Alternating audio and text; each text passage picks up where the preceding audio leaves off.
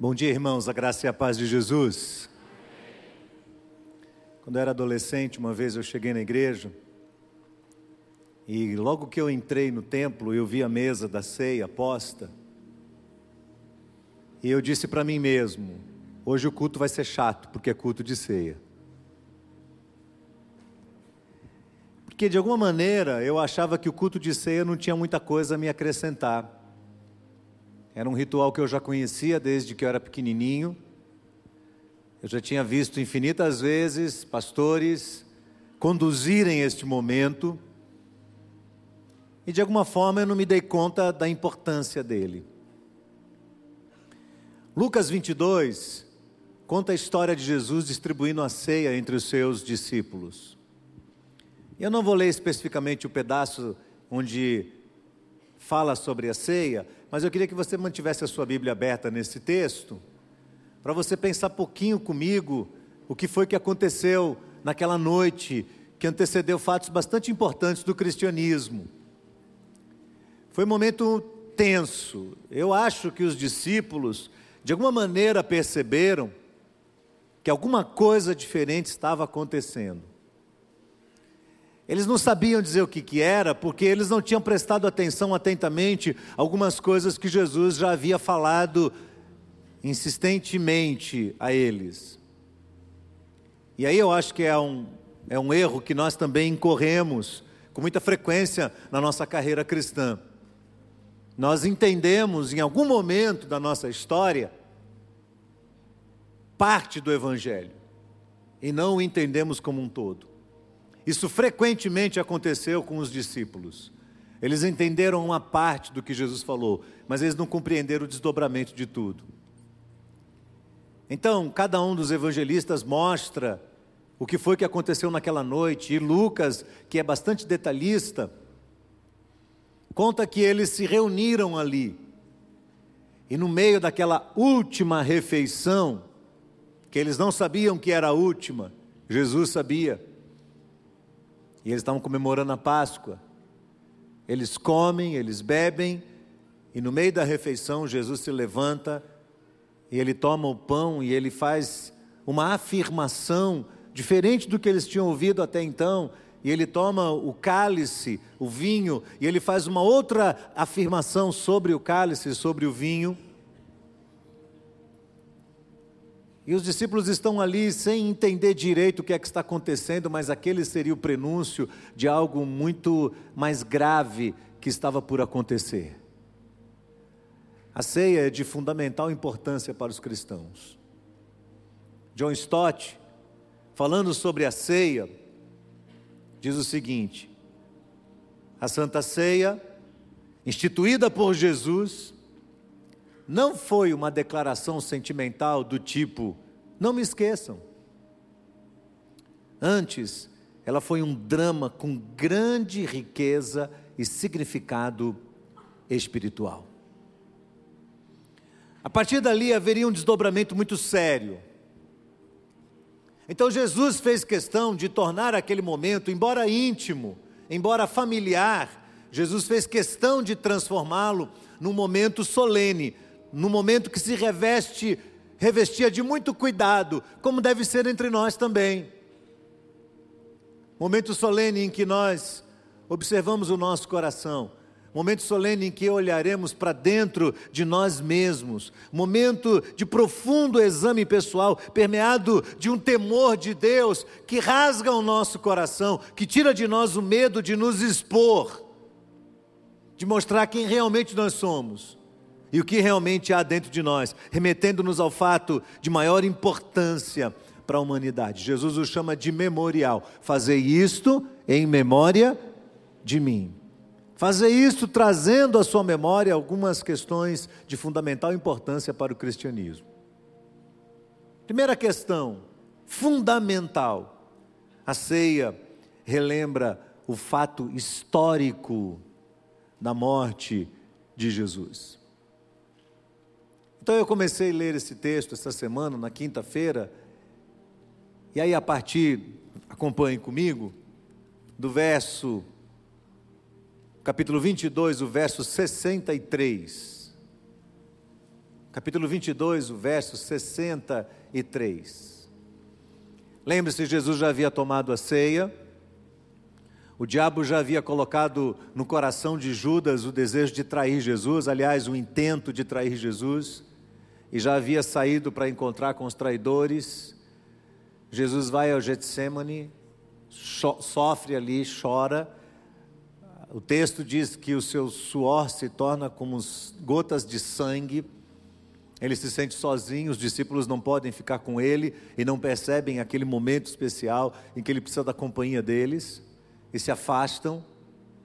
E de repente aproxima-se Judas com os traidores. Judas beija Jesus, traz Jesus. Os, os, os, soldados romanos o prendem naquele momento. Os capitães do templo estão juntos. Eles se unem neste complô contra Jesus e tomam Jesus e começam a arrastar Jesus. E os discípulos fogem, saem de perto, vão embora. E todo mundo se esquiva e Jesus fica sozinho.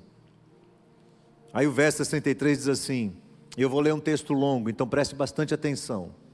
Eu vou ler quase até o final do 23. Então fique bastante atento.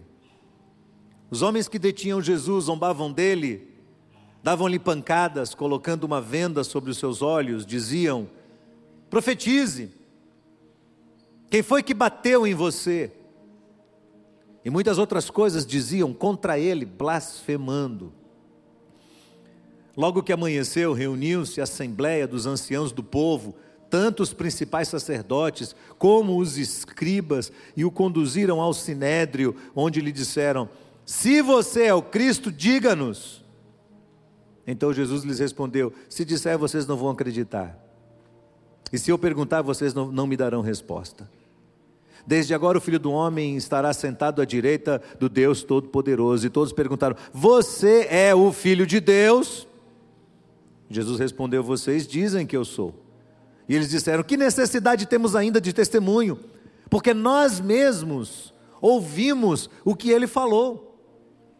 Então, levantando-se toda a assembleia, levaram Jesus a Pilatos. E ali começaram a acusá-lo, dizendo: Encontramos este homem pervertendo nossa nação, impedindo que se pague imposto a César e afirmando ser ele o Cristo, o Rei. Então Pilatos perguntou a Jesus: Você é o Rei dos Judeus? E Jesus respondeu: O Senhor está dizendo isso. Então Pilatos disse aos principais sacerdotes e às multidões: Não vejo nesse homem crime algum.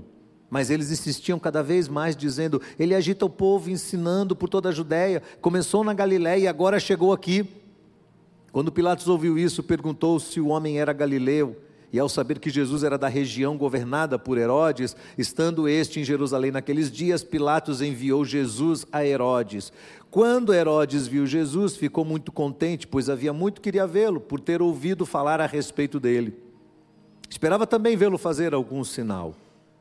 E de muitas maneiras o interrogava, mas Jesus não lhe respondia nada. Absolutamente nada. Os principais sacerdotes e os escribas ali presentes o acusavam com veemência, mas Herodes, juntamente com seus soldados, tratou Jesus com desprezo. Depois de zombar de Jesus, mandou que o vestissem com um manto luxuoso e o devolveu a Pilatos. Naquele mesmo dia, Herodes e Pilatos se reconciliaram, pois antes eram inimigos. Pilatos então reuniu os principais sacerdotes, as autoridades e o povo e lhes disse: Vocês me apresentaram este homem como sendo um agitador do povo. Mas tendo-o interrogado na presença de vocês, nada verifiquei contra ele dos crimes que vocês o acusam, nem mesmo Herodes, pois o mandou de volta para cá. Assim é claro que ele não fez nada que mereça a pena de morte. Portanto, depois de castigá-lo, ordenarei que seja solto, e ele era obrigado a soltar-lhes um detento por ocasião da festa. Então toda a multidão gritava: Fora com este! Solta-nos Barrabás! Barrabás estava preso por causa de uma revolta na cidade e também por um homicídio. Pilatos, querendo soltar Jesus, falou outra vez ao povo, eles, porém, gritavam ainda mais: Crucifique-o! Crucifique-o! Então, pela terceira vez, Pilatos lhes perguntou: Que mal fez este? De fato, não achei nada contra ele para condená-lo à morte. Portanto, depois de o castigar, mandarei soltá-lo. Mas eles insistiram com grandes gritos, pedindo que fosse crucificado, e o clamor deles prevaleceu. Então Pilatos decidiu atender-lhes o pedido. Soltou aquele que estava encarcerado por causa da revolta e do homicídio, a quem eles pediam, e quanto a Jesus, entregou-o à vontade deles.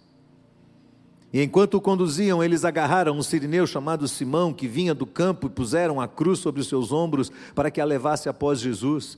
Uma grande multidão do povo seguia, e também mulheres batiam no peito, lamentavam. Porém, Jesus, voltando-se para elas, disse: Filhas de Jerusalém, não chorem por mim. Chorem antes por vocês mesmos e por seus filhos, porque virão dias em que se dirá: Bem-aventuradas as estéreis, que não geraram, nem amamentaram. Nesses dias dirão aos montes: caiam em cima de nós, e as colinas cubram-nos. Porque se isso é feito com a madeira verde, o que será da madeira seca? E também eram levados outros dois, que eram malfeitores, para serem executados com Jesus, e quando chegaram ao lugar chamado Calvário, ali o crucificaram, bem como aos malfeitores, um à sua direita e outro à sua esquerda. Mas Jesus dizia: Pai, perdoa-lhes porque eles não sabem o que fazem. Então, para repartir as roupas dele, lançaram sortes, o povo estava ali, observava tudo, também as autoridades zombavam e diziam: salvou os outros, que salve a si mesmo. Se é de fato Cristo de Deus, o escolhido. Igualmente os soldados zombavam dele e aproximaram-se, aproximando-se, trouxeram-lhe vinagre, dizendo: Se você é o rei dos judeus, salve-se a si mesmo. Acima de Jesus estava a seguinte inscrição: Este é o Rei dos Judeus. Um dos malfeitores crucificados blasfemava contra Jesus, dizendo: Você não é o Cristo? Salve-se a si mesmo e a nós também. Porém, outro malfeitor repreendeu, dizendo: Você nem ao menos teme a Deus, está, estando sobre igual sentença. A nossa punição é justa, porque nós estamos recebendo o castigo que os nossos atos merecem, mas este não fez mal nenhum. E acrescentou Jesus: Lembre-se de mim, quando você vier no seu reino. E Jesus lhe respondeu: Em verdade te digo que hoje você estará comigo no paraíso. Já era quase meio-dia, escurecendo-se o sol, houve trevas sobre toda a terra até as três horas da tarde, e o véu do santuário se rasgou pelo meio. Então Jesus clamou em alta voz: Pai, nas tuas mãos entrego o meu espírito. E dito isso, expirou. O centurião, vendo o que tinha acontecido, deu glória a Deus, dizendo: verdadeiramente este homem era justo. Todas as multidões reunidas para aquele espetáculo, vendo o que havia acontecido, retiraram-se, batendo no peito. Entretanto, todos os conhecidos de Jesus e as mulheres que o tinham seguido desde a Galiléia ficaram de longe contemplando estas coisas. Havia um homem chamado José, membro do Sinério, homem bom, justo, não tinha concordado com o plano e ação dos outros. Ele era natural de Arimateia, cidade dos judeus, esperava o reino de Deus. Então ele foi até Pilatos e pediu o corpo de Jesus e, tirando-o da cruz, envolveu-o num lençol de linho, depositou num túmulo aberto, numa rocha, onde ninguém havia sido sepultado ainda. Era o dia da preparação, o sábado, estava para começar. Então as mulheres que tinham vindo com Jesus desde a Galiléia seguiram José, viram o túmulo onde o corpo foi colocado. Então se retiraram para preparar óleos aromáticos e perfumes e no sábado descansaram, segundo o mandamento. Quando eu li esse texto na quinta-feira, ele me deu um grande mal-estar no coração. Você vai dizer assim: se a Bíblia é a palavra de Deus, como é que você lê ela e ela gera um mal-estar para você? Eu acho que é natural. É natural. A Bíblia diz que quando João recebeu o livro do céu, ele comeu e era doce como mel. Mas quando ele engoliu, ele se tornou amargo. Eu senti o amargor dessas palavras na quinta-feira, olhando para essa passagem. Um misto de sentimentos estavam dentro do meu coração. Eu estava pensando, que momento dramático, que momento terrível este que acontece e que é narrado de forma tão detalhada aqui por Lucas acerca de Jesus e da sua morte. Porque de repente, nós cristãos não acreditamos no maniqueísmo, mas a gente vê aqui de uma maneira muito clara o mal tentando, sobre todas as hipóteses, prevalecer sobre o bem. Então você vê um conchavo político absurdo, que é Herodes se tornando amigo de Pilatos, que de repente se torna amigo dos principais sacerdotes, que se tornam amigos dos escribas, que se juntam ao povo num conchavo terrível para destruir Jesus. Homens que não se comunicavam tão bem uns com os outros, mas que agora se veem militando por uma mesma causa, por um mesmo viés político. É direita e esquerda juntos, se levantando contra o autor da nossa salvação, o autor da nossa fé.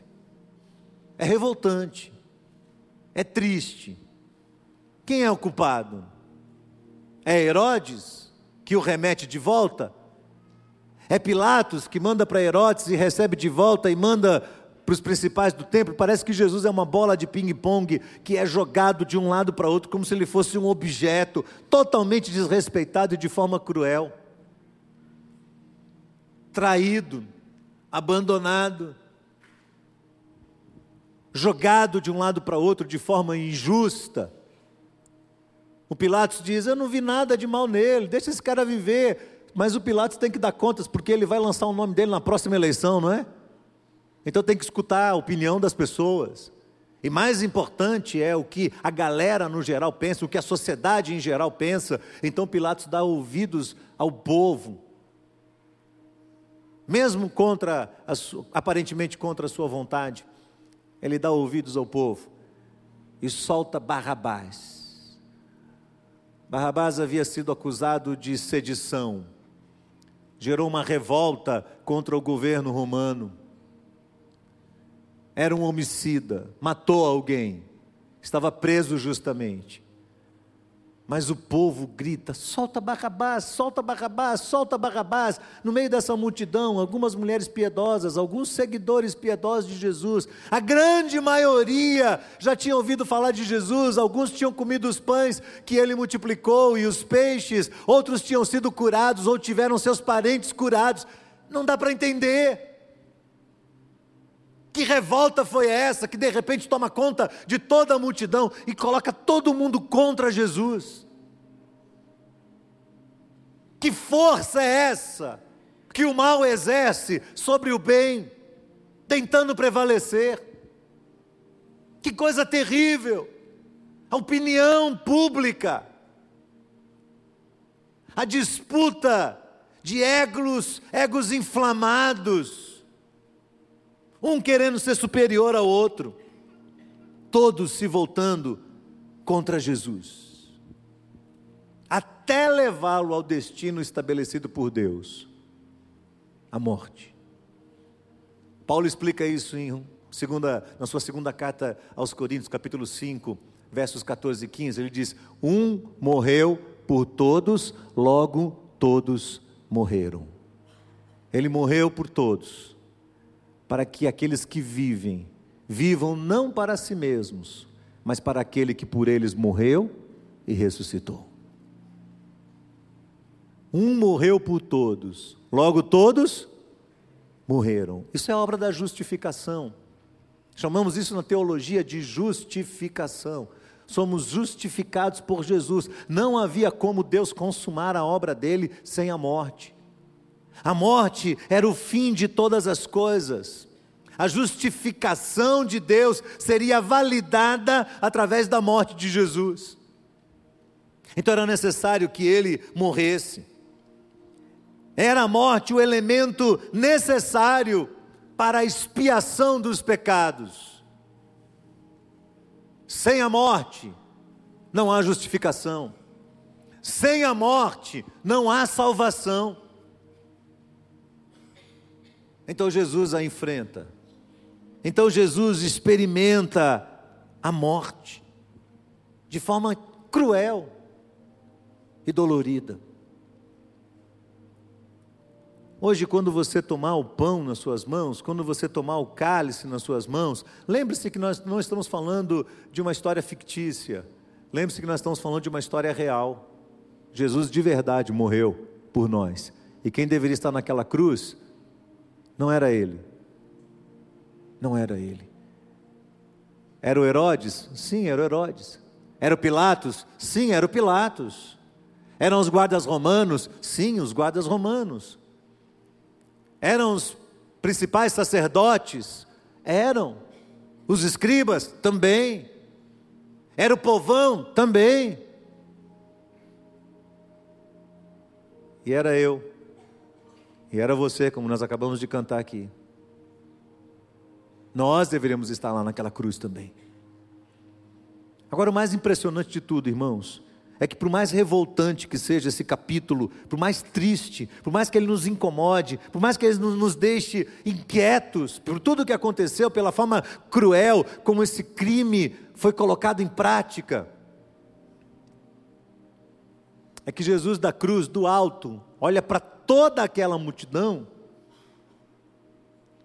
e ele não diz: Senhor, abençoa as mulheres que estão chorando por mim.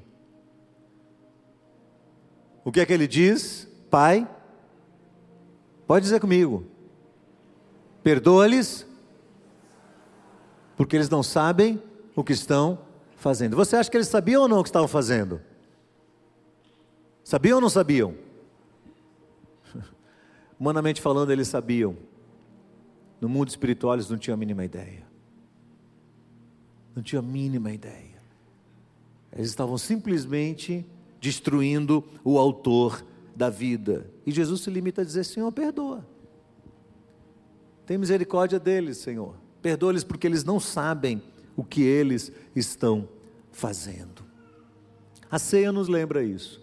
A ceia nos traz de volta lá na cena, no Gólgota, na cruz do Calvário, a, a, a ceia faz com que a gente se coloque no meio daquela multidão e que a gente consiga mais ou menos tentar se definir quem seríamos nós no meio daquela multidão, de, quem, é, de que lado nós estaríamos, o que estaríamos fazendo, estaríamos dando risada, estaríamos curiosos, estaríamos zombando de Jesus, estaríamos enfurecidos, defendendo a justiça própria, defendendo a lei, defendendo a religião. O que é que nós estaríamos fazendo lá? Eu fiquei me questionando quinta-feira, o que é que eu estaria fazendo lá? A ceia é bom para isso. No segundo momento, a ceia nos faz lembrar que fazemos parte do corpo de Cristo e estamos em um processo de santificação. É aquele momento que você recebe o Evangelho de Jesus, é abraçado por Jesus, é salvo por Ele, e dali para frente você passa a trilhar uma trajetória até a sua morte, quando você não validará a justificação, mas você experimentará de fato e de verdade a justificação. Mas vejam, Paulo diz assim, um pouco mais adiante em 2 Coríntios 5,17: E assim, se alguém está em Cristo, nova criatura é. As coisas velhas já passaram e eis que tudo se fez novo. Você acha que todas as coisas passaram na sua vida e tudo se fez novo? Você acha que você é uma nova criatura? Porque a gente atribui a esse texto um significado que provavelmente ele não tem. O que Paulo está falando é que por meio da justificação, nós nos tornamos uma nova criatura. E as coisas antigas, a lei e a desobediência da lei e a inoperância da lei passaram. E a graça proporcionou que tudo se tornasse novo para nós. Porém, isso não anula o fato de que nós ainda estamos com os nossos pés neste mundo e vivendo plenamente debaixo, apesar de estar debaixo do governo de Cristo, sujeitos também à nossa natureza humana. E aqui cabe uma observação importante, irmãos, que eu tenho dito várias vezes, às vezes por dezenas, quem sabe por centenas de vezes, desde que o Senhor me trouxe para esta igreja. Não existe igreja perfeita. Você pode repetir isso comigo? Não existe igreja perfeita. Se você estiver aqui procurando uma igreja perfeita, eu lhe garanto, não é essa. Não é essa. Aliás, eu acho que não é esse nosso papel. Se você estiver procurando uma igreja perfeita, sabe o que vai acontecer com você? Decepção, decepção, decepção e decepção. Ah, eu entrei nessa igreja e ninguém me notou. Quem disse que você tem que ser notado? De onde você tirou essa ideia? Eu lamento que você não tenha sido notado. Eu lamento que talvez quem sentou do seu lado ficou com vergonha, intimidado e não teve coragem de te cumprimentar. As pessoas são diferentes. Tem gente que, se um, quem está dirigindo louvor disser assim, dê um abraço para seu irmão, ele sai e, dá, e abraça 20. E tem gente que fala assim: eu não gosto desse momento. Eu não quero abraçar ninguém. Eu quero ficar aqui, não quero que ninguém me veja. Quem sabe você sentou do lado de uma pessoa assim. Aí, aí, sabe, eu penso que às vezes a gente começa a cobrar a perfeição da igreja, não é nosso papel. Não é nosso papel, a igreja é e sempre será imperfeita. Como eu sempre disse, a igreja é um hospital. E no hospital, todo mundo está sendo tratado, todo mundo está doente, todo mundo precisa de cuidado. Então não tem a igreja perfeita.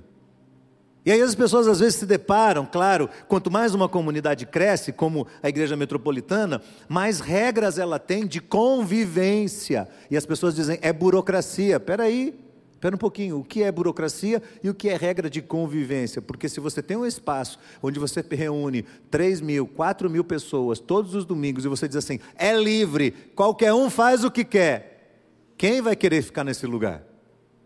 Nós vamos ser condenados e crucificados pela desorganização, pela bagunça, pela falta de reverência, pela falta de cuidado aos detalhes, por, por tudo. A verdade é que quem quiser encontrar defeito na igreja vai achar. Vai ou não vai? Vai achar. Mas esse é o nosso papel.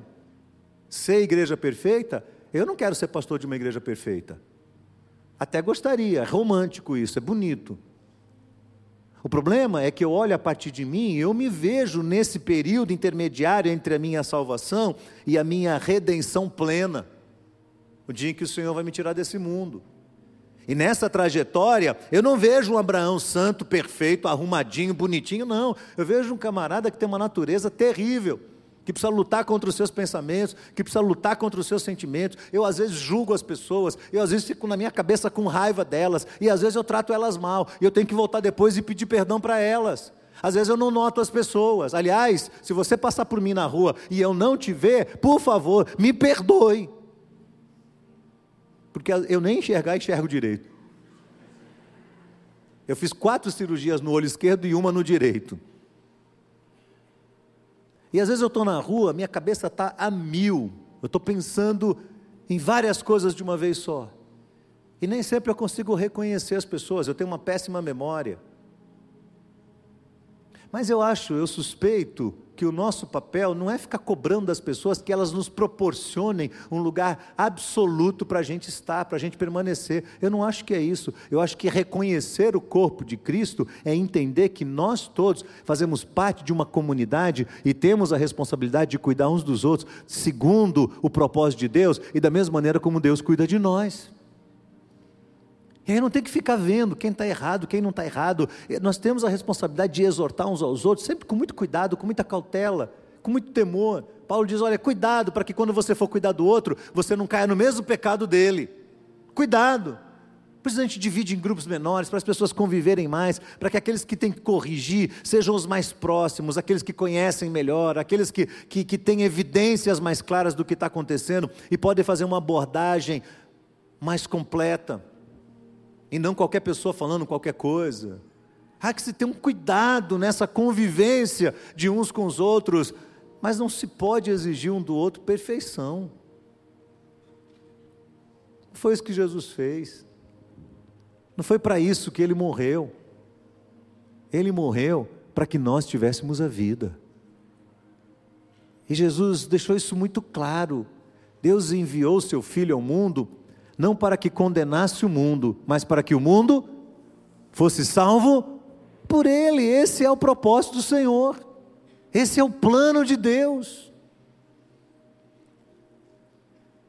Então, esse tipo de conspiração que a gente vê ao redor de Jesus nesse texto, não pode haver no meio da igreja. No meio da igreja as coisas precisam ser diferentes. No meio da igreja o tratamento tem que ser de respeito, de amor, de cuidado e de perdão também. E se Jesus teve a coragem de olhar para aquela multidão toda que o agredia de maneira tão assintosa, que o afrontava cruelmente, ele diz: Pai, perdoa, porque eles não sabem o que fazem. Quem somos nós para ficar cobrando perfeição uns dos outros? Se eu tenho que cobrar a perfeição de alguém, de quem que eu tenho que cobrar? De mim mesmo, e cada um de si mesmo. Se eu tenho que apontar o dedo, eu tenho que apontar para mim mesmo, e cada um para si mesmo. Por último, a ceia nos lembra que essa história ainda não se encerrou. O capítulo seguinte diz, diz que ao terceiro dia Jesus ressuscita de forma extraordinária. Ele não aparece a todos. Nem todos mereciam ver Jesus ressurreto naquela circunstância.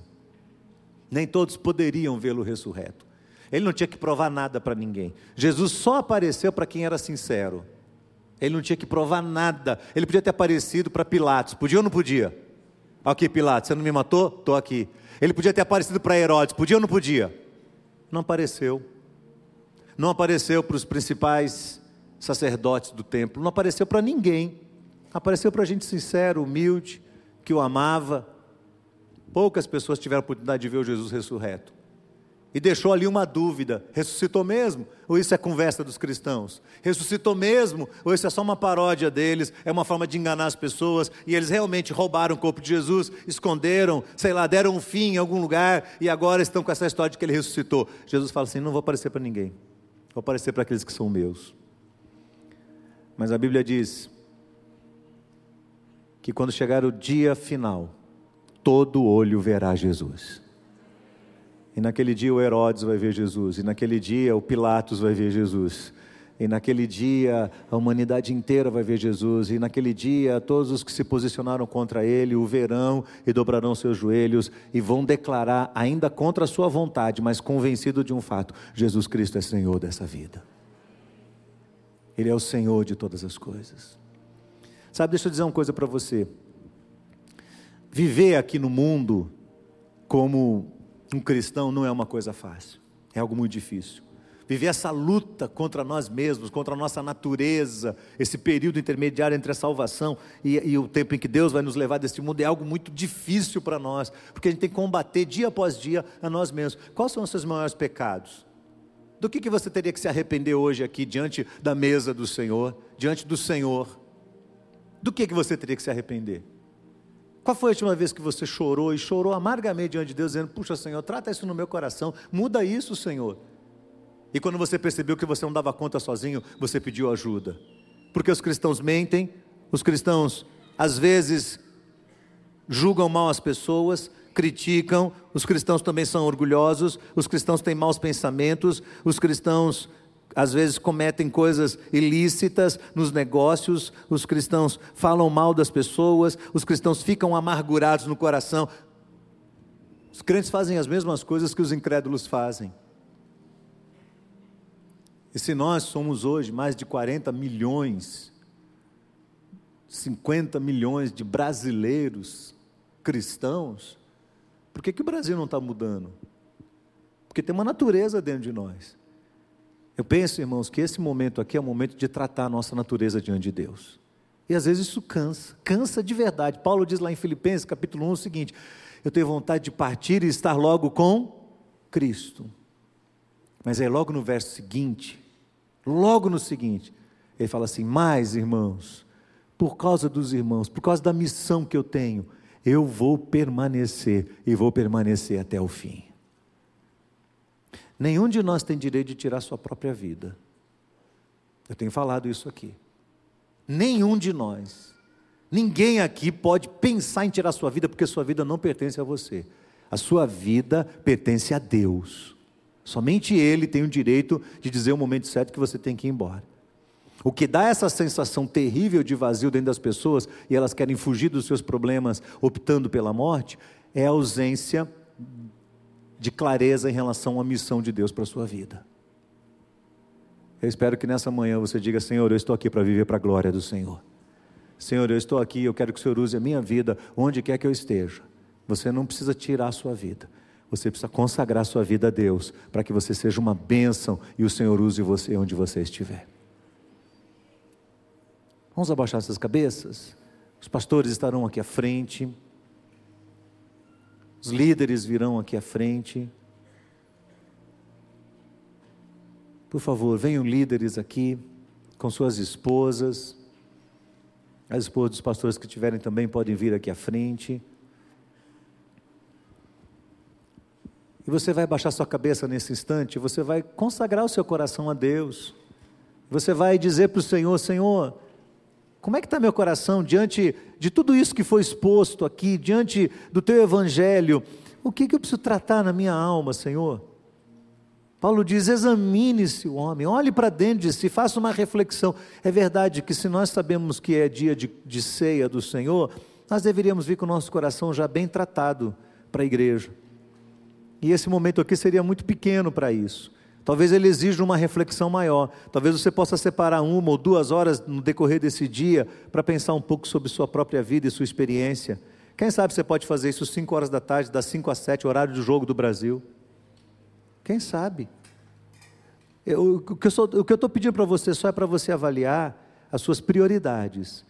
É você avaliar no fundo da sua alma aquilo que realmente é importante para você aquilo que realmente é necessário para você no seu crescimento espiritual, na sua relação com Deus, no aprimoramento da sua fé, na batalha, na luta contra o velho homem que, vez por outra, aflora de dentro de nós, vem à tona com ímpeto, com força, e a gente acaba agindo fora do propósito de Deus. Que pecados precisam ser vencidos na nossa vida, na nossa experiência? A nossa língua precisa ser travada? Será que nós vamos ter que, em um determinado momento, fazer o mesmo voto dos trapistas, cortando um pedaço da nossa língua, para que a gente não fale mais sobre ninguém? Seria o mau humor? A maneira de expressar o que pensamos e a nossa justiça própria de forma, às vezes, tão rude, tão agressiva? Seria a mentira?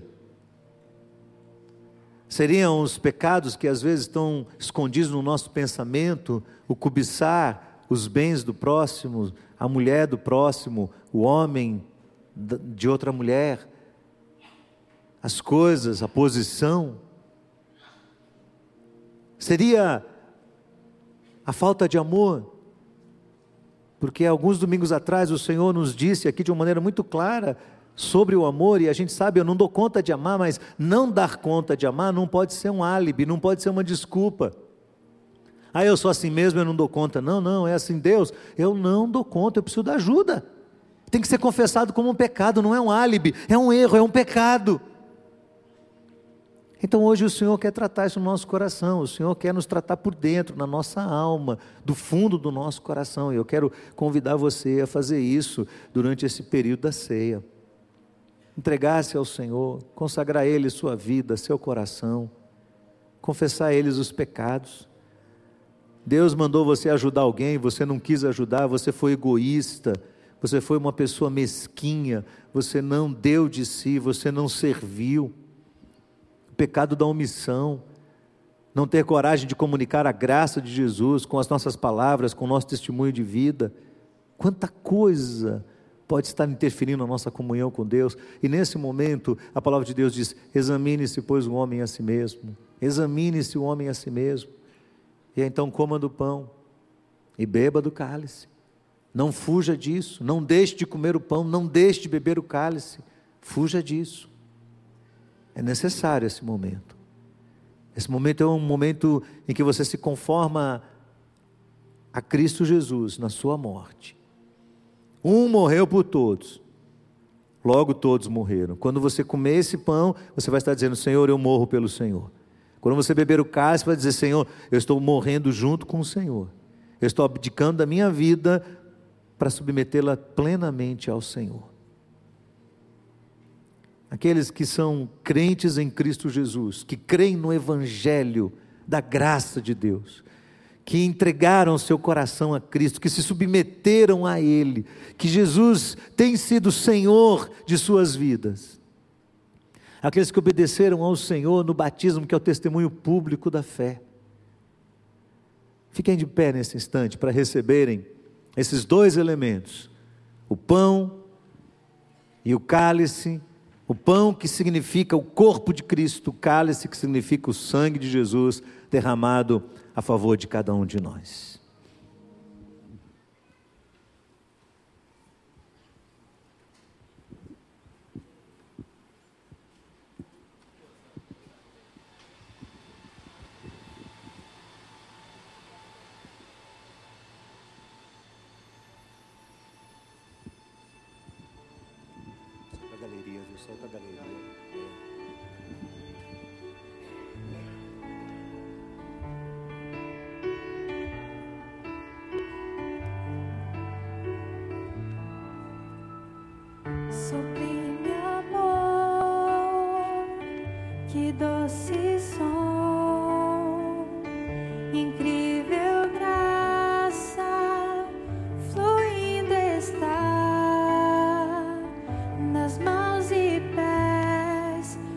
Você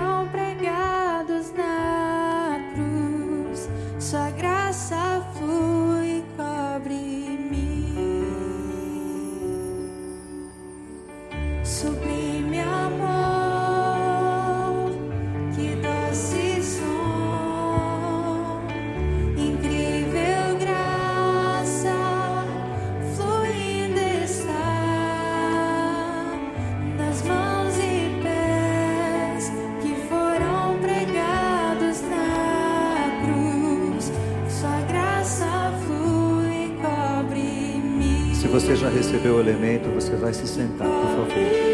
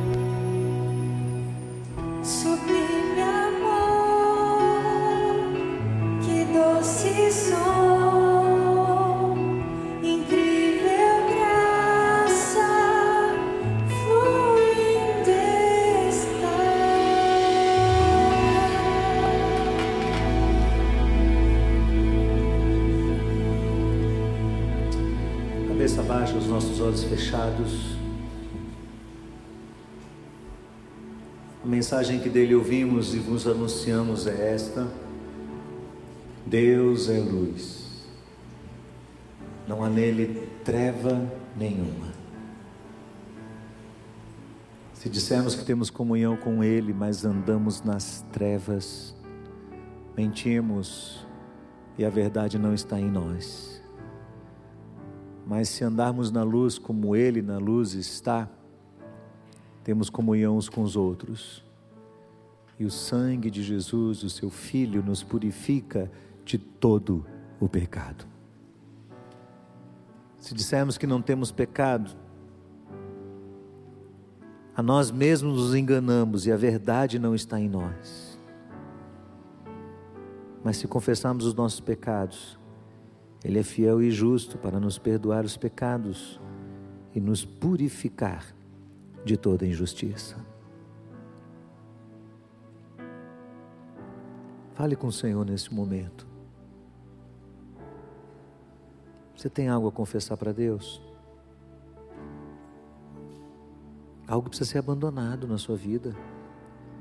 Algo que você não tem conseguido vencer. Olhe para dentro do seu coração.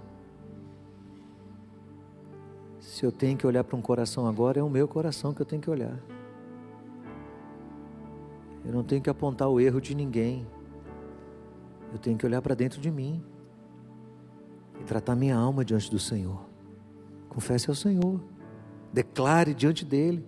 Chame o pecado pelo nome dele. É um mau pensamento? É a suspeita do mal o tempo todo de alguém? É a falta de confiança em Deus? É a falta de amor em relação às pessoas, principalmente as pessoas difíceis? E Deus tem colocado pessoas difíceis na sua vida, não é? Amar os que a gente gosta é fácil. Amar os que a gente não gosta é difícil. Amar os que estão perto da gente e nos favorecem é fácil. Amar os que estão perto, mas nos agridem, nos afrontam, nos confrontam, resistem a nós. Exige um espírito mais quebrantado, exige um pouco mais de sofisticação na compreensão do que é o Evangelho. Mas são esses que vão nos ensinar o verdadeiro sentido do amor. Há pessoas que nós conservamos um coração, a mágoa. Gente que quando a gente lembra delas, o sentimento que vem no coração é ruim e a gente não conseguiu liberar perdão ainda. Hoje o Senhor está dizendo: libere perdão. E liberar, liberar perdão não é alguma coisa que a gente sente, é uma decisão de dizer: eu não vou nunca mais relembrar o que essa pessoa me fez, eu não vou falar disso para ninguém, eu não vou contar mais isso, eu vou excluir isso do meu pensamento até que isso desapareça totalmente do, seu, do meu coração. E quando eu encontrar com essa pessoa, eu vou dar um passo na direção dela, eu vou abraçar ela e eu vou dizer a ela que eu a amo em nome de Jesus.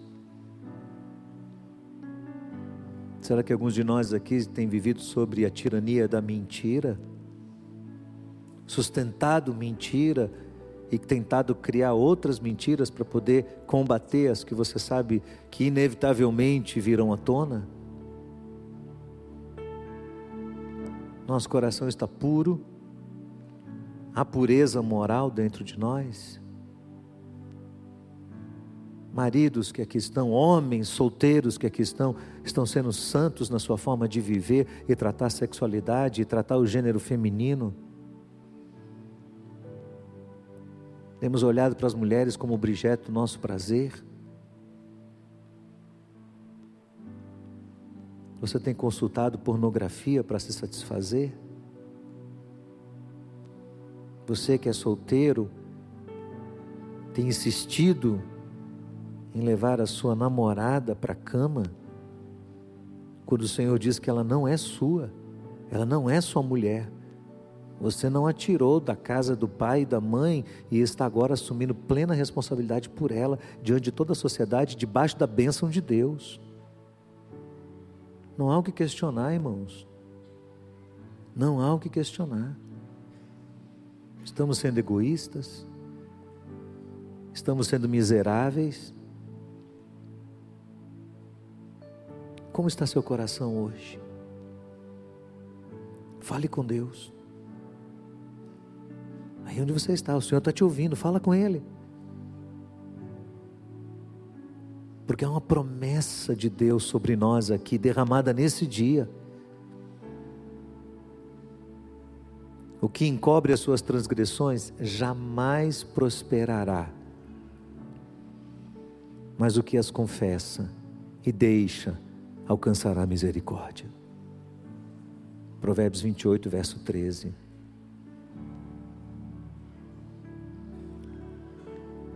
Se estamos diante do sublime amor de Cristo, se encontramos um Senhor amoroso, um Redentor amoroso, que não está nos condenando, que olha de cima da cruz para nós, que estamos no meio dessa multidão e que diz: Pai, perdoa-lhes porque eles não sabem o que fazem. Então, essa é a hora de nós concordarmos com Ele, confessarmos os nossos pecados e, e algumas dessas questões da nossa alma, a gente vai ter que procurar ajuda e pedir que outras pessoas estejam nos acompanhando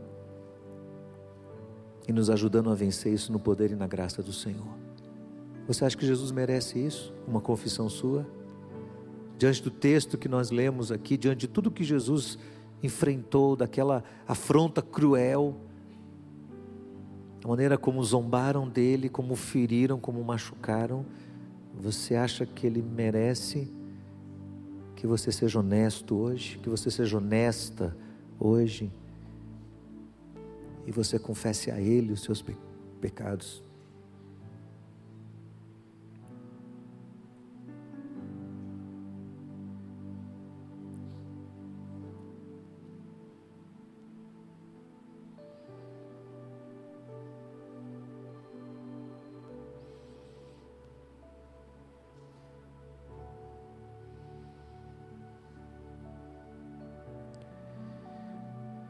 Jesus tomou o pão,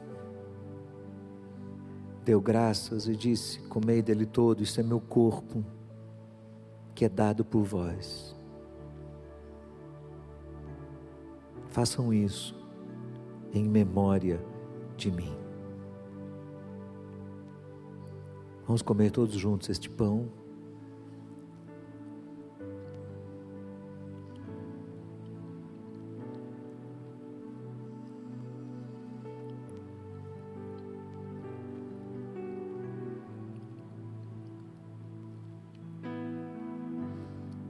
Tomando o cálice, Jesus disse: Bebei dele todos.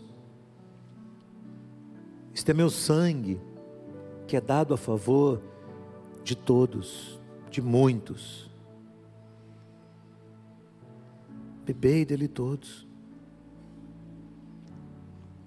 Este é o sangue de Jesus, que nos purifica de todo pecado. Não temos aqui a a teoria da transubstanciação ou da consubstanciação, não cremos nisso. O vinho é vinho, o pão é pão, o corpo de Cristo não está aqui. Mas este cálice nos lembra que o sangue de Jesus foi derramado sobre os umbrais do nosso coração. E ele nos limpa de todo pecado.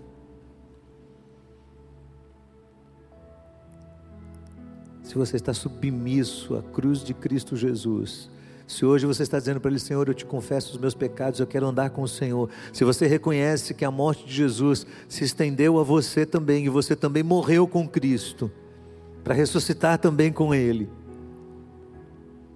Se você, nesta manhã, está consciente e honesto da responsabilidade, de carregar o nome de Cristo sobre a sua vida, no seu testemunho pessoal. Vamos beber todos juntos esse cálice.